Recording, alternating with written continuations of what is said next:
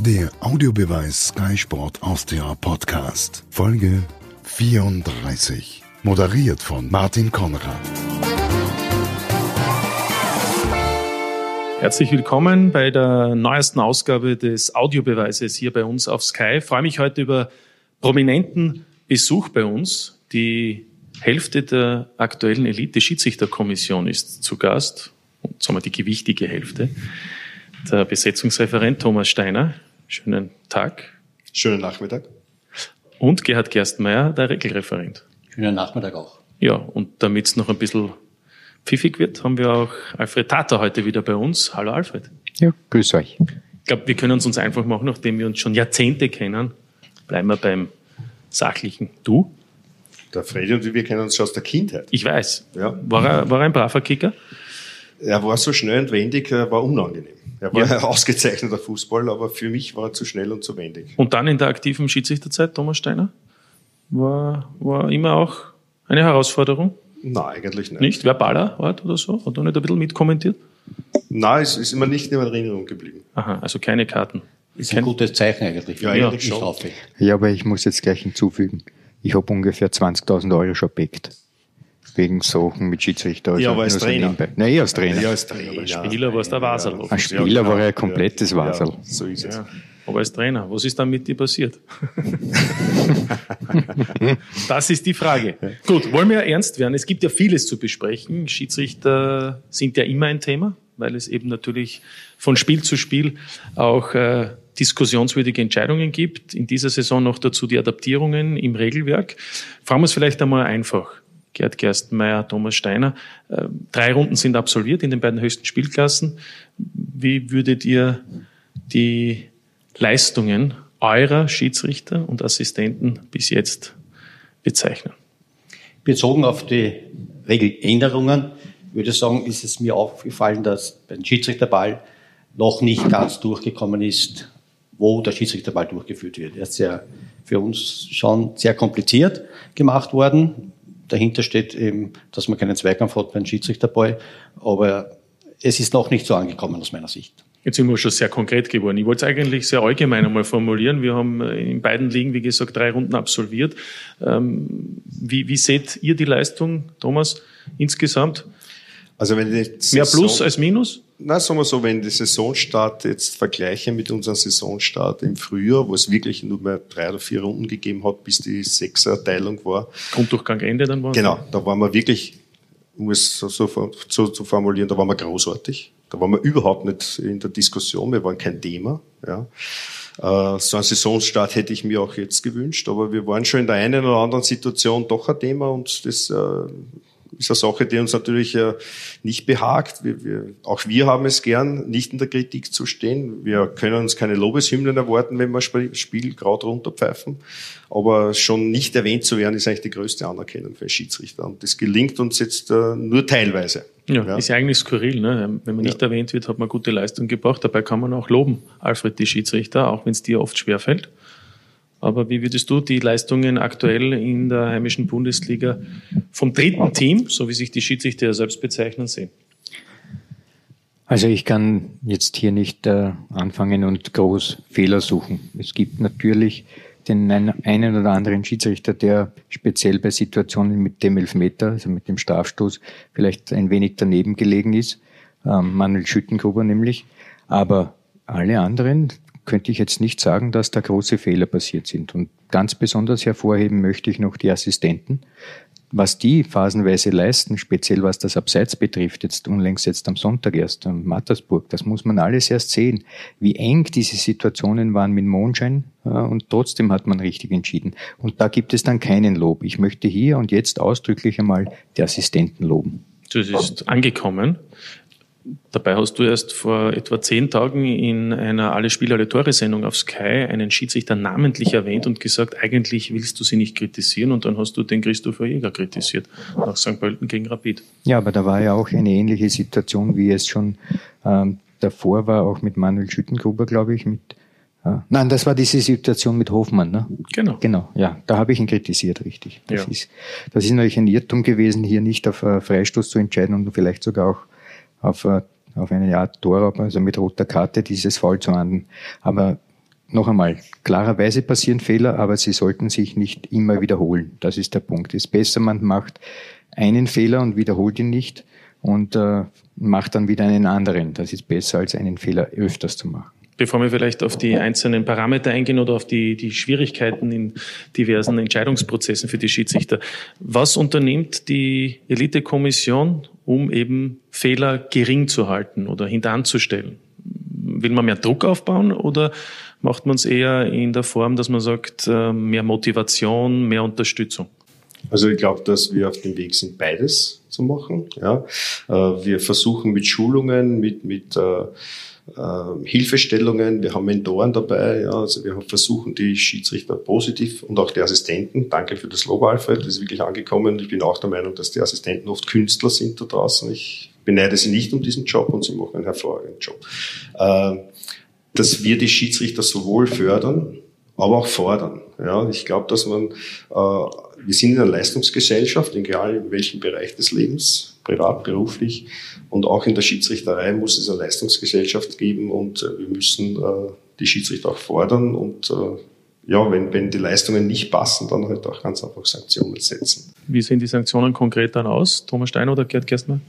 Also wir haben gesagt, wir müssen etwas dagegen tun, die Leistungen zu erhöhen. Und da haben wir, wenn Sie zwei schwere wiegende Fehler machen, dann müssen Sie eine kurze Pause inne haben und müssen halt die absolvieren.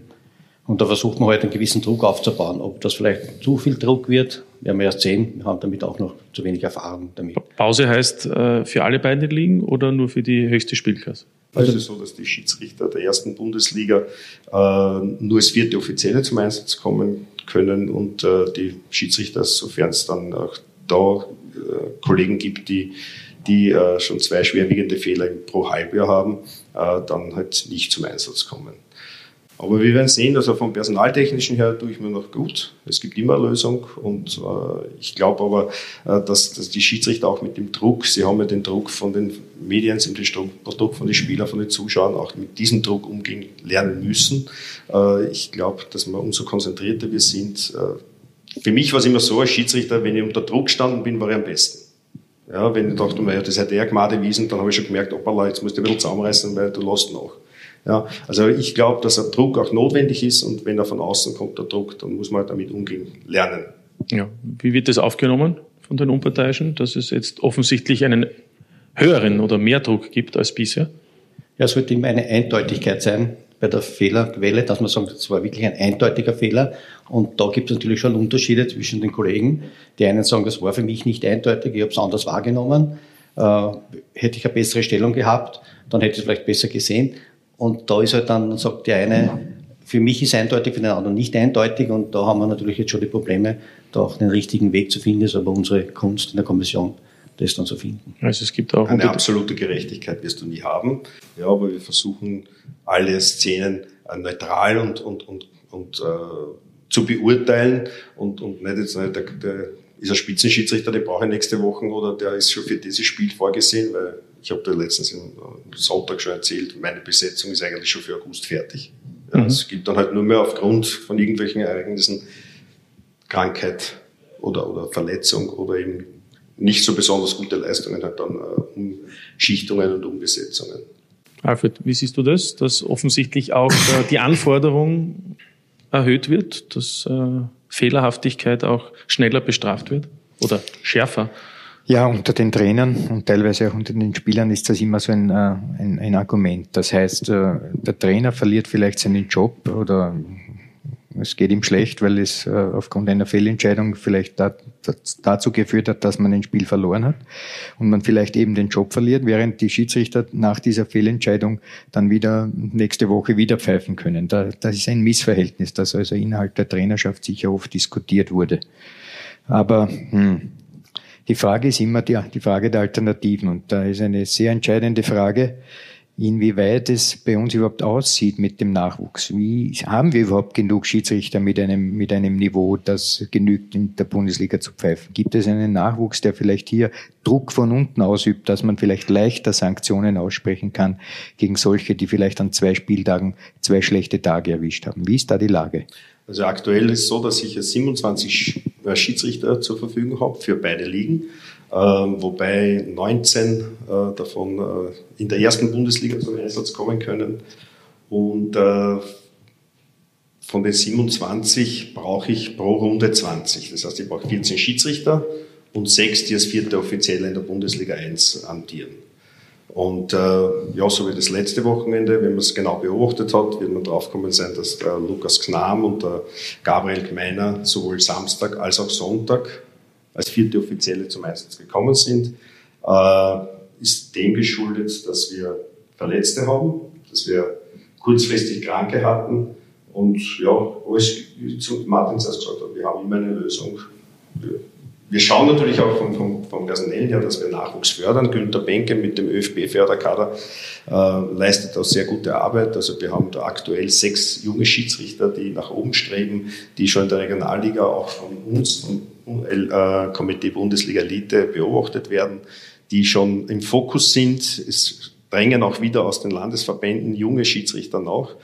Äh, es ist nicht so, dass wir das Überangebot haben, aber die, die nachkommen, die sind auf alle Fälle also, vom Talent her befähigt dazu, äh, ja, irgendwann einmal Fuß zu fassen in der Bundesliga. Das heißt also, dass es sehr wohl von unten die Möglichkeit gibt, sozusagen von, von, von dem Druck von den Nachkommenden, dass man die Elite, die halt hin und wieder versagen, dann einmal pausieren lässt. Dieser Druck ist vorhanden intern. Ja, ich habe immer Alternativen. Okay, ja, das also ist okay. Das, das muss auch so sein. Mhm. Ja. Die Frage ist, ob sie besser sind. Ja, ich sage mal, die, die wir aktuell haben, natürlich hast du bei allen 19, sage jetzt Bundesliga 1 Schiedsrichtern, hast du natürlich ein Gefälle.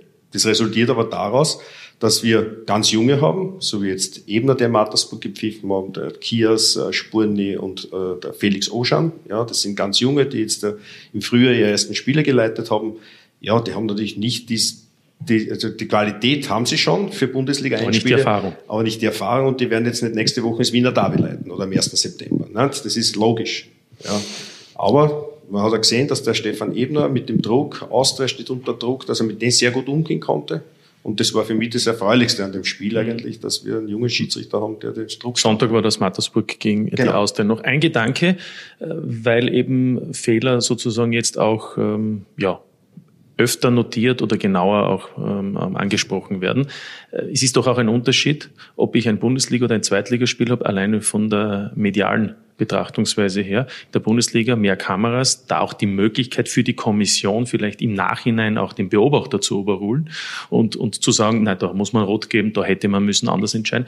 In der zweiten Liga, wo es diese technischen Möglichkeiten nicht gibt, kann es natürlich dann zum einen ein Vorteil, aber auch ein Nachteil für einen Schiedsrichter sein, wenn man dieselben Maßstäbe anlegt. Natürlich, wir haben seit die zweite Liga nicht mehr auf Sky, ist leider nicht mehr die Qualität der Spielberichterstattung. Und äh, ja, man muss auch dazu sagen, die Fehler werden jetzt nicht mehr angesprochen. Die wurden immer angesprochen. Nur wir sind die letzten drei, vier Jahre draufgekommen, ich habe es vorher erklärt, dass, dass, dass äh, Schiedsrichter, die 22, 23 Spiele leiten, 15 erste Liga, 7, 8 Spe- zweite Liga, äh, 7, 8 schwerwiegende Fehler über das ganze Jahr hatten. Ja, und der hat quasi fast ein Drittel der Spiele in irgendeiner Form mit einem falschen Strafstoß oder mit einer falschen roten Karten, ich würde nicht sagen entschieden, aber mit beeinflusst. Und es ist ihm nichts passiert. Ja.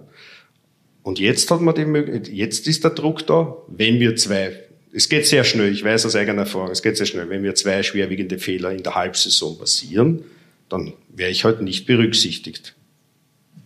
Die nächsten zwei, drei Runden. Das Haben ich wollte nur fragen, um um das auch vielleicht abzuschließen, gibt es jetzt schon den Fall?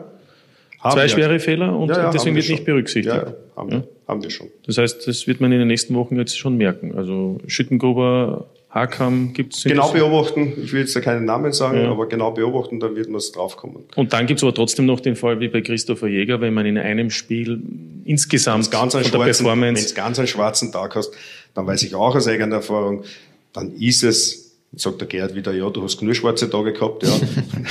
Aber dann ist es unheimlich wichtig, dass du dann äh, äh, eine Pause bekommst, dass du da wieder runterkommst, dass du wieder Gedanken fasst und da sind zwei, drei Runden Pause sind unbedingt notwendig. ja, unter finanzieller Einschnitt ist es auch noch Ja, so das ist nebenbei, ja. bemerkt. ähm, generell, weil es heißt, es wird gefördert, äh, ist die Elitekommission auch zufrieden mit der Unterstützung, die es gibt durch den österreichischen Fußballbund? Weil die Schiedsrichter, das wissen ja viele nicht, unterstehen ja dem österreichischen Fußballbund und nicht der Bundesliga, auch um mögliche Absprachen oder sonstiges umgehen zu können. Ähm, gibt es auch die notwendige Unterstützung? Sehen das die Herren so, Gerd Gerstenmeier, dass es die Unterstützung gibt, wie vielleicht in anderen Ländern, wo man den Eindruck oft hat, dass da also auch an der Manpower, aber auch natürlich vom finanziellen Rahmen her viel mehr möglich ist, auch in vergleichbaren Ländern?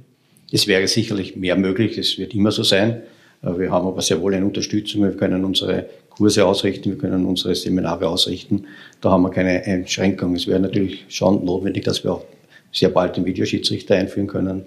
Und das würde für uns natürlich auch, auch nach außen hin sehr viel bringen, bin überzeugt davon. Frage ich auch deshalb, genau in die Richtung wollte ich fragen. Es gibt vergleichbare Länder wie die Schweiz, es gibt sogar noch Länder aus Osteuropa, wo der Videoschiedsrichter entweder schon äh, existiert oder in den nächsten, äh, in den nächsten Monaten so weit ist, dass er dann auch eingesetzt werden kann. Also in Österreich ist man doch noch einen Schritt hinten nach. Es wird im Moment mit Hochdruck im Hintergrund gearbeitet. Unser Referee Manager, der Andreas Fellinger, äh, ist wirklich immer involviert in die ganzen Verhandlungen und das ist ÖFB-Sache mit Bundesliga.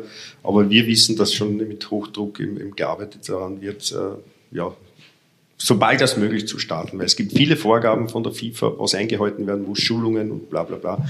Also das ist ein, ein, ein 12 bis 15 Monate Vorbereitungszeit. Ja, ja, ja, ja. ein Riesenkonvolut, ich glaube bis zu 18 Monate sogar Vorbereitungszeit. Das muss alles, alles dokumentiert werden. Also ich kann nicht sagen, ja, den haben wir eh geschult und so, sondern es muss wirklich dokumentiert werden, wird, wird überprüft und ja, es steht viel Arbeit ins Haus. Ja, mit ja. Sicherheit. Alfred, wird der Videoschiedsrichter dann in Österreich eine Erfolgsgeschichte?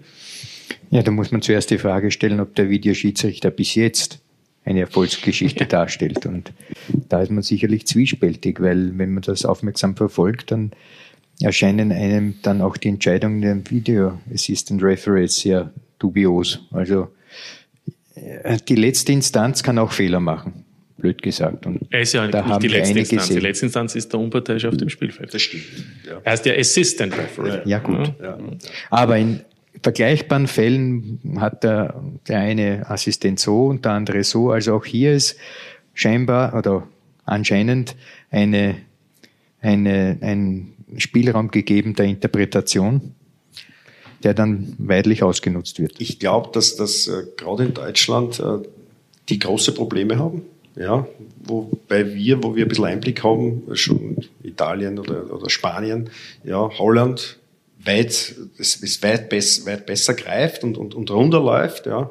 Man hat auch bei der WM gesehen, dass es zum Großteil sehr gut gelaufen ist. Ja, besser als alle befürchtet haben, weit besser als alle befürchtet haben.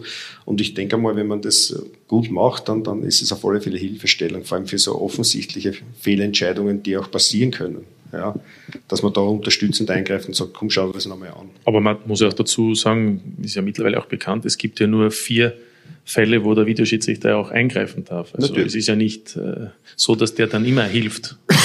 äh, selbst bei naheliegenden Dingen, ob es ein Eckball ist oder nicht oder Abstoß, darf er nicht eingreifen. Also außer es gibt da einen Geheimcode unter den Schiedsrichtern übers Mikrofon, das weiß ich nicht. Wir wissen noch keinen. Ja, ja. könnte ja sein. Aber das weiß der Regelreferat. Nein, noch nicht. Noch Aber nicht. wir haben noch keine Erfahrung.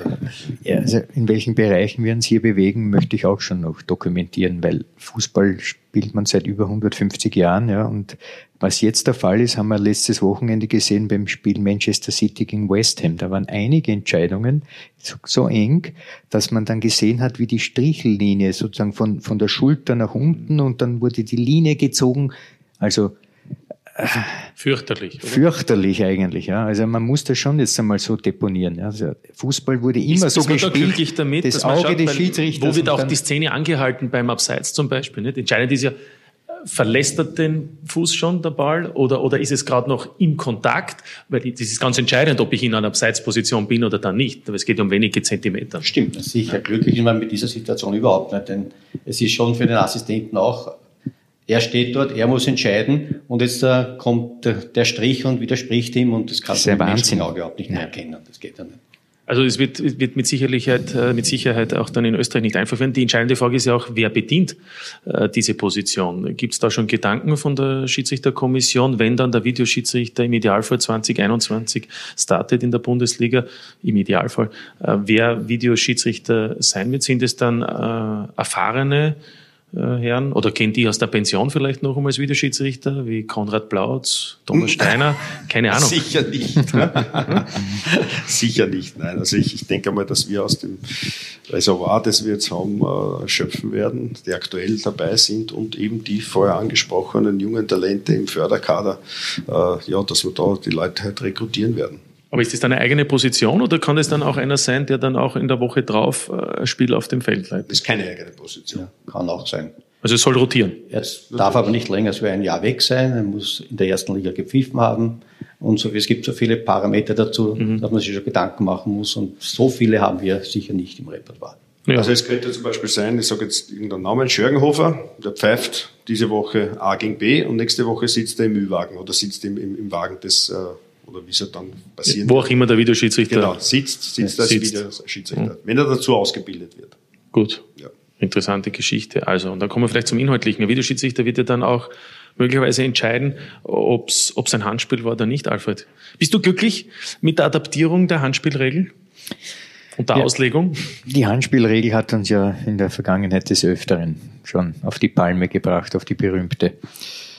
Äh, mittlerweile sehe ich das ein wenig entschärft. Diese Regel ist ein, ein Schritt in die richtige Richtung, eine Verbesserung, weil es teilweise nicht mehr so sehr den, den, den Spielraum des Schiedsrichters äh, offen lässt, in diese Richtung oder in diese Richtung. Es engt ein wenig mehr ein und das ist immer ein Vorteil. Also positiv sehe ich, dass jedes Handspiel, das also in der, in der, über der Schulter sozusagen in dieser Höhe geschieht, geahndet wird. Das ist ein vollkommen richtiger Zugang. Desgleichen meine ich auch, dass aus kurzer Distanz angeschossene Handspiele nicht geahndet werden, weil einfach hier weder eine Absicht noch in irgendeine andere Möglichkeit besteht, das zu verhindern. Reaktionszeiten viel zu kurz sind. Das ist schon äh, die richtige Richtung. Ähm, allerdings haben wir jetzt unlängst, glaube ich, in einem Bundesligaspiel schon gesehen, dass es noch immer noch nicht so richtig geahndet wird. Ein Spieler ist zum Beispiel aus der Mauer gekommen, hat die Hand oben gehabt und das wurde dann nicht gepfiffen. Also da ist sicherlich noch eine Möglichkeit, hier die Schiedsrichter noch intensiver draus, äh, drauf zu drängen. Also prinzipiell sage ich, verglichen mit vorher ist es sicherlich eine Verbesserung. Ist es so? Ist es so. Also die Top-Lösung ist es noch nicht, aber es ist für uns Schiedsrichter schon viel einfacher geworden. Auch das Erzielen eines Tores mit der Hand ist gestrichen, egal wie es passiert. Es gibt kein erzieltes Tor mit der Hand mehr gegenüber der gegnerischen Mannschaft. Äh, natürlich auch, wie es der Alfred schon richtig sagt, wenn die Hand über den Kopf ist, ist für uns auch einfacher oder über der Schulter. Dann haben wir schon mal ein Parameter, wo wir sagen, okay, das ist das Maß. Äh, wenn man den Körper verbreitert, das ist auch, sage ich mal, klar zu erkennen in der Theorie. In der Praxis ist halt dann die andere Frage, wo stehe ich, wie stehe ich und ist die Hand gerade in einer natürlichen Bewegung? Geht sie zum Ball oder blocke ich den Ball mit einer angespannten Hand? Das waren immer die Fragen. Die werden sicherlich auch heute noch offen bleiben. Und, aber es sind viel weniger geworden. Ja, Natürlich. Und das Schöne ist ja, dass man trotzdem auch darüber diskutieren kann. Ähm, wo sieht die, Kommission eigentlich auch, wo sieht ihr, also seht ihr und sieht die Kommission ähm, die Vorteile der Adaptierungen, als abgesehen von der Handspielregel? Ist es äh, auch ein Vorteil, dass es eben zum Beispiel bei der Mauerbildung äh, der, der angreifende Spieler oder die angreifenden Spieler mindestens einen Meter entfernt sein müssen? Ist das eine, eine wirkliche Weiterentwicklung im positiven Sinn? Also aus meiner Sicht schon, weil äh, es in der Spielleitung äh, wesentlich hilft, wenn ich nicht ständig bei jedem Freistoß rund um die Strafraum Konflikte habe bei der Mauer. Ja, der drängt in die Mauer, der stößt ihn weg von der Mauer, also das fällt alles weg. Damit habe ich schon mal weniger Konfliktpotenzial. Ja, ich habe einen Abstoß, äh, müssen die Schiedsrichter wieder umdenken. Ich kann mich nicht ganz einfach positionieren, so Richtung Mittellinie und der Ball kommt eh von alleine raus, sondern es kann dort augenblicklich zu Konfrontationen im Strafraum kommen. Ja. Also es ist ein, ein, ein, eine Erleichterung, Nicht aber auch, mhm. aber auch ein, ja, mehr Aufmerksamkeit legen in gewissen Situationen, wo du gewusst hast, oh, da kann jetzt ausblasen, ja, kannst du dich eben nicht ausrasten.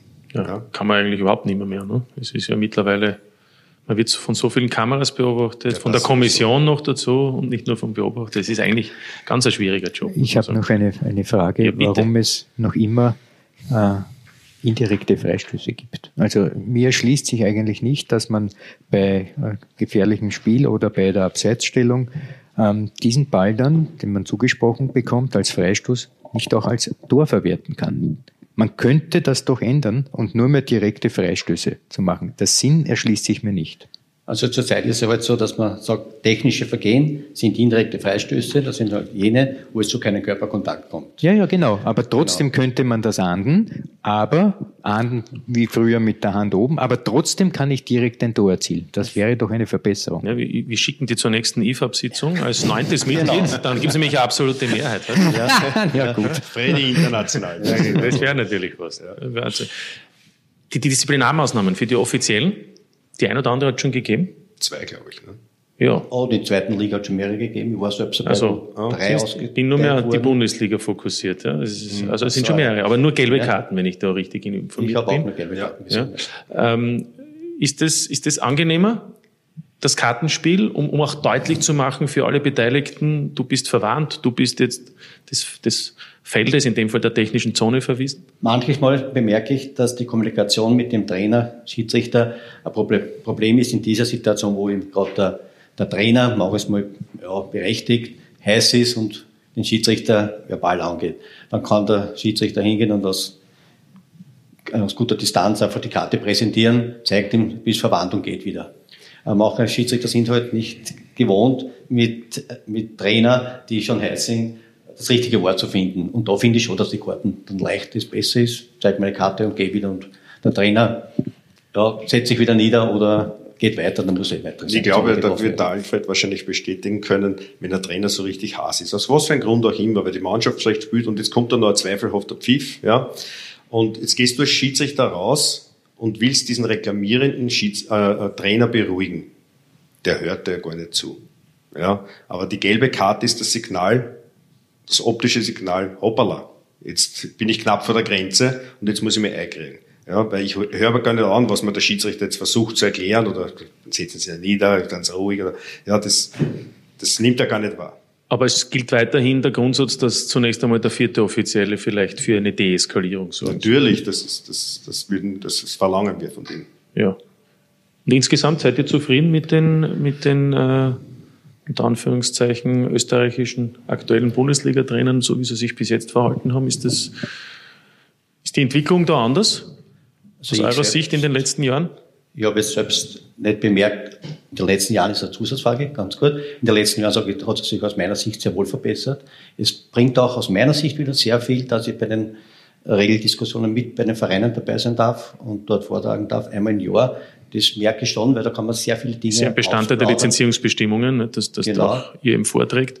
Und da merkt man auch, wie die Mitarbeit dort ist. Nicht nur von den Trainern, von den Spielern. Und das bringt sicher was. Man kann dann halt das eine oder andere, was man mitnimmt als Trainer, dort ausplaudern. Man ist nicht immer hundertprozentig zufrieden, wenn das so passiert. Aber man kann dann sagen, okay, jetzt habe ich das wenigstens mal rausgebracht. Die Schiedsrichter wissen, worum es geht. Ich bringe es dann bei den Schulungen vor und sprich auf die Schiedsrichter ein. Und darum, genau das war dann da der Punkt, wo wir sagen, der vierte geht dann viel ruhiger mit den, mit den Trainern um und weiß genau, ich muss nicht bei jedem Mal, wenn der aufspringt, schon hinkommen und sagt sitzen, sondern er kann abwarten, beruhigend hingehen und das bringt dann schon ja. viel. Durchs Reden kommen die Leute so. Eindeutig. So ist es, mit Sicherheit. Ähm, Alfred, du schaust mich so fragend an. Ja. Ja.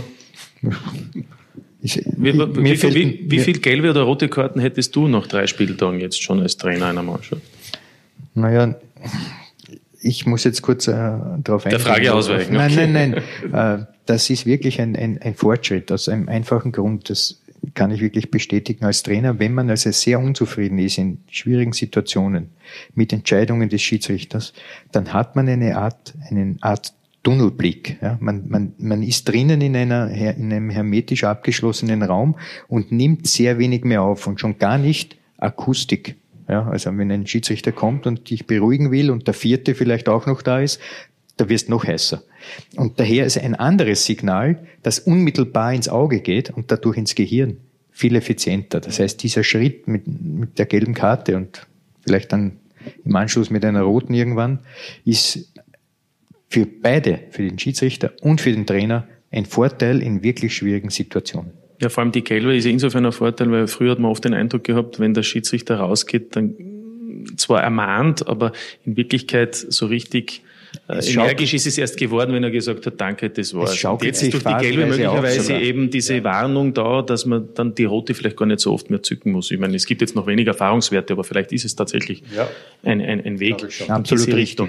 Trotzdem, die Frage an die, an die Kommission, dann gibt es unter Umständen einen Ausschluss für einen Schiedsrichter, äh, für, einen, für einen Trainer, für einen Offiziellen oder für einen Spieler und dann gibt es den Senat 1 und der erteilt einen Freispruch oder 300 Euro oder eine Verwarnung. Kommt da manchmal dann das Unverständnis bei der Kommission heraus? Darf man das überhaupt sagen ins Mikrofon? Also ich, ich, ich halte es immer so, dass ich zu den Schiedsrichtern sage, uns kann es egal sein, ob du jetzt, sagt Alfred Data 30 Euro oder 3000 Euro Strafe zahlt, wenn er mich beleidigt. Ich habe von dem Geld nichts. Ja. Wichtig ist aber, dass der Trainer, der bringt mir von außen Unruhe aufs Spielfeld. Das kann er, ja, durch ständige Reklamation, das lässt sich die Spieler merken das auch, ja. Diesen Unruheherd muss ich loswerden. In ja. dem Moment. In Spiel. dem Moment. Und das ist für mich wichtig. Nicht, was der Senat 1, ob der überhaupt ein Verfahren einleitet. Man schreibt im Anschluss dann seine Anzeige, wenn es zu einem äh, roten, in dem Fall dann zu einer roten Karte gekommen ist. Alles weitere ist nicht mehr unsere Geschichte.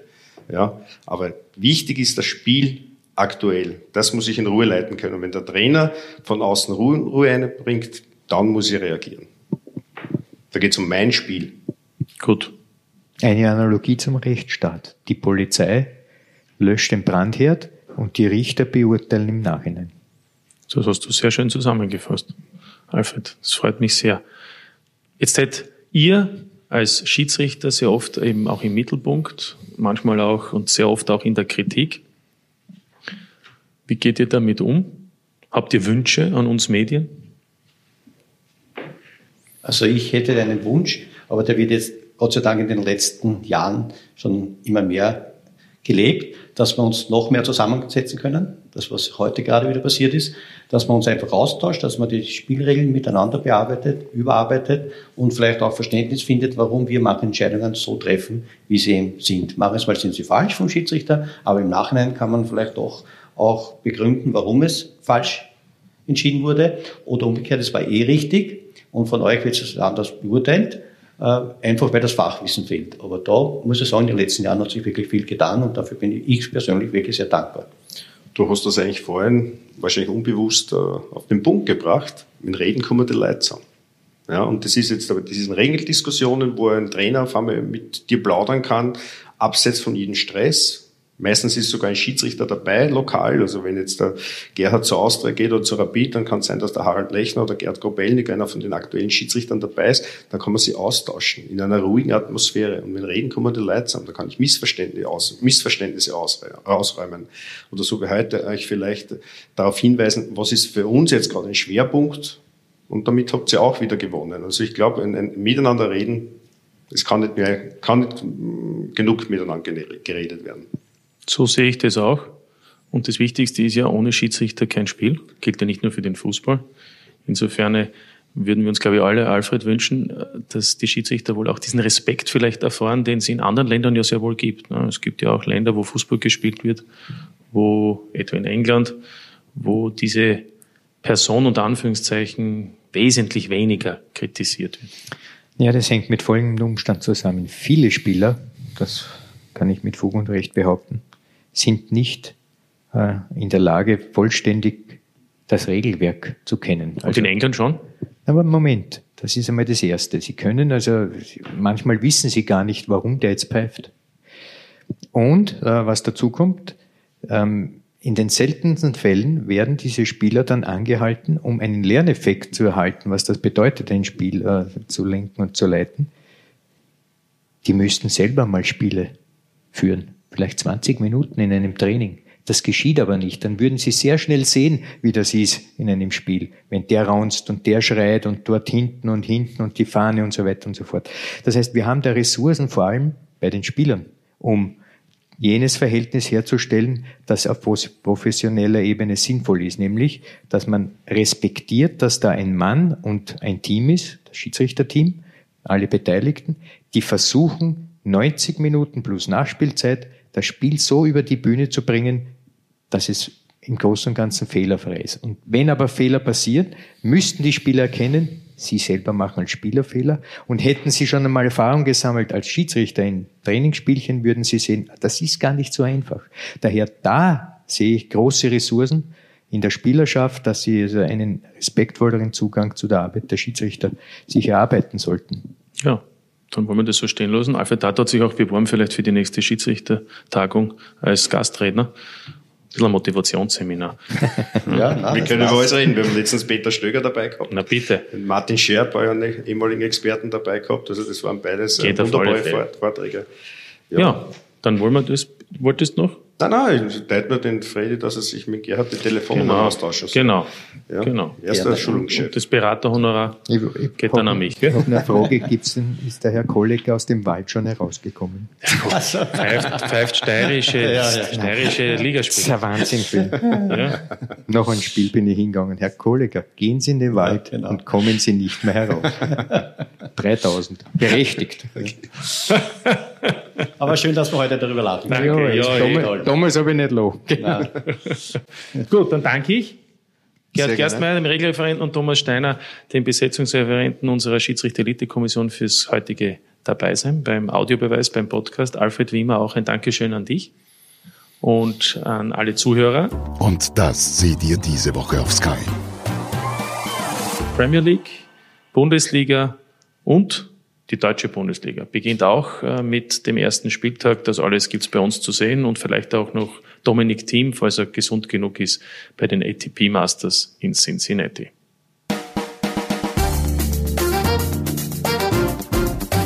Das war der Audiobeweis. Danke fürs Zuhören.